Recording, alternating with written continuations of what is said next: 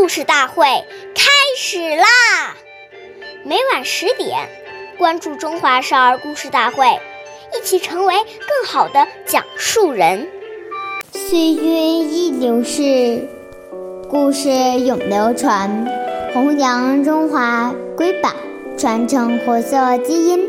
我是中华少儿故事大会讲述人周凯言，一起成为更好的讲述人。今天我给大家讲的故事是《故事大会红色经典故事》第八集《朱恩来突朱恩来吃鱼叶窝窝头》。中央军红军刚来刚到陕北时，朱恩来也。西北军委后方办事处主任，还负责后方供应工军需工作。军中央中央机关住在朱关站时，朱爷爷看到有的老爷有的老乡煮瓜藤吃。就只是辖县县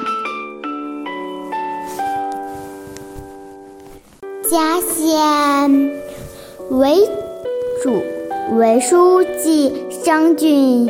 贤，这群这里的群众遭受了敌人的抢劫，人民生活很苦，你们一定要安排好他们的生活，组织好产生产。我们的事你就不要管了。张俊霞根据周恩来爷爷的指示，深入各户防贫问苦，开展互助互